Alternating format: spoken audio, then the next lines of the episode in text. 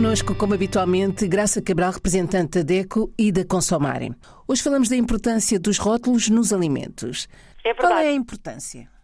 Ora, muita, muita. Este, este tema uh, é, hoje é tratado aqui no nosso espaço, já temos falado outras vezes sobre o rótulo alimentar, mas hoje trazemos este tema porque a FAO, uh, que é, como toda a gente sabe, a Organização Mundial da Alimentação, da Agricultura, está a trabalhar de perto com países africanos, nomeadamente com Moçambique, e no princípio deste mês de junho houve um encontro, uh, um diálogo, como, como agora se diz, um diálogo com consumidores de todo o mundo, nomeadamente com os consumidores que falam português em África, sobre a importância do rótulo dos alimentos. Os alimentos precisam de ter um bilhete de identidade. E esse bilhete de identidade é o rótulo. Porquê? Porque muitos dos problemas de saúde, e depois falamos de problemas que são, enfim, agora não é a Covid-19, mas são uh, problemas que também têm um contágio grande e que causam catástrofes nos países, passa pela condição alimentar. A higiene e a segurança alimentar ainda não é uma realidade nos países africanos, nomeadamente nos que falam português. E o rótulo alimentar é o primeiro passo para acabar com problemas, sobretudo de segurança alimentar e de higiene. Portanto, um produto que tem um rótulo é um produto que tem uh, a sua identificação, tem uma forma clara de dizer ao consumidor eu sou o produto X, sirvo para isto, posso ser consumido desta maneira e tenho uma validade. Então, Graça, quais são as informações que podemos encontrar num rótulo? Ora, muito bem. O no... Primeiro, o nome do produto. É? O nome do produto alimentar. Vamos imaginar, é uh, uma garrafa de óleo. Uhum. É óleo de quê? É óleo de coco, é óleo de palma, é óleo vegetal, é óleo de girassol. Que óleo é este? O nome do produto é um elemento fundamental no rótulo. É uma informação básica para sabermos o que estamos a comprar. Depois, os ingredientes que aquele alimento tem. Estamos a falar de situações em que há alergias alimentares ou até situações em que simplesmente a pessoa nem gosta daquele, daquele, enfim, daquele sabor, daquele ingrediente ou até doenças graves. Não pode, que não pode tomar não aquele... Pode comer, por exemplo, claro. Os açúcares e há casos elevadíssimos da doença diabetes uh, na população mais jovem, por exemplo em Moçambique, casos muito frequentes, doenças cardiovasculares, questões relacionadas com má nutrição, tudo isto passa pelos ingredientes. Saber que ingredientes é que aquele produto tem. Depois, claro, o preço também é uma informação fundamental. Atenção, não se pense que não. É é, um, é, uma informação eh, fundamental para saber se podemos comprar ou não. E depois a data de validade. Aquele produto pode ou deve ser consumido até ao dia X do mês X. É a data de validade. Vamos imaginar 30 de junho de 2021, por exemplo. Eu posso consumir este produto até esta data. Ou muitas vezes aparece data, ou consumir de preferência antes de. Por exemplo, os produtos enlatados é muito comum porque têm uma durabilidade maior, por exemplo, que os laticínios, uh, os iogurtes, por exemplo, têm uma durabilidade mais pequenina, então temos data limite. Mas há depois os enlatados, lata de feijão, lata de milho, e são alimentos que são muito comercializados nos bazares, por exemplo, têm a informação consumida de preferência antes de, por exemplo, dezembro de 2021.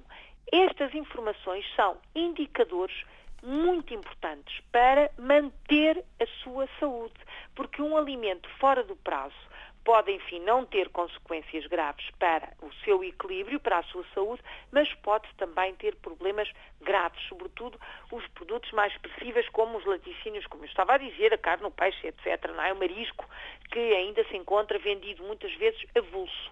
Esta informação é importantíssima. Alimentar uma população uh, jovem, uma população tão grande, um país que está, países que estão uh, a atravessar crises gravíssimas, é muito difícil. Efetivamente é difícil fazer este trabalho, alimentar as pessoas, claro que é difícil, mas o próprio consumidor deve ele também fazer a sua escolha. E a escolha passa não só pelo preço, como é óbvio, mas também por ler, nem que seja apressadamente. E sabemos que muitas vezes os consumidores mal sabem ler, mas podem inclusivamente perceber através dos símbolos do rótulo. E a FAO está a fazer um esforço nesse sentido, esforço que nós, eh, as associações de consumidores, consideramos que é muito importante, porque é meio caminho andado para ter populações mais saudáveis e isso é fundamental. O direito à saúde e à proteção é um dos direitos dos consumidores. Graça, um alimento a granel, vendido a granel, tem de ter também rótulo? Essa, essa sua pergunta é muito importante, porque estamos a falar de zonas em que há muitos mercados ao ar livre, bazares, praças que vendem os produtos avulso. Não só uh, fruta, legumes, mas outro tipo de alimentos, carne, peixe, uh, desde o amendoim até às galinhas, tudo pode ser vendido avulso e não é errado, desde que as condições estejam bem, enfim, preparadas e ainda, infelizmente, não há formação também de quem vende e quem vende precisa ter formação, porque ninguém nasce ensinado, claro, mas o, quem está a vender pode ter a sua banca perfeitamente preparada, higienizada, e ter os alimentos avulso. Comprar avulso é ter uma atitude amiga do ambiente, atenção, porque está a gastar menos embalagem, está a gastar menos uh, no plástico a mais, portanto não é errado. O que é errado é estar a comprar em situações que não estão a cumprir as regras de higiene. E isso o consumidor tem que aprender a, dizer não se efetivamente o vendedor não está a vender nas melhores condições, não compra esse, vai comprar a outro. E mesmo avulso, o produto tem que ter um nome, o preço e a origem. Por exemplo, vamos imaginar que são bananas, portanto, banana é o nome, não é? Banana pão, por exemplo, banana maçã, sei que são algumas bananas que existem uh, em vários países africanos de língua portuguesa, o preço e a origem. É de onde? Uh, estamos a falar é de Cabo Verde, é de Guiné, São Tomé, de onde é que é? A origem daquele alimento, o preço e o nome. Isto é o básico. Depois, o consumidor também precisa de ser uh, educado e de ter formação, saber escolher, perceber uh, uh, pelo cheiro, pela cor, se aquele produto está em condições. Claro que a questão económica é muito importante. As pessoas estão a passar uma crise gravíssima gravíssima, não têm nada, não têm dinheiro, não têm alimentos, não têm nada. É uma situação confrangedora, sobretudo das crianças. A Unicef tem feito um trabalho extraordinário. O caso de Moçambique é o que eu conheço melhor. A Associação de Moçambique para o Consumo se trabalha muito, tem feito um trabalho excepcional, por exemplo, em Cabo Delgado, uma zona muito sacrificada, e tem apoiado as populações, explicando como é que podem efetivamente guardar os seus alimentos sem perder qualidade, conservar.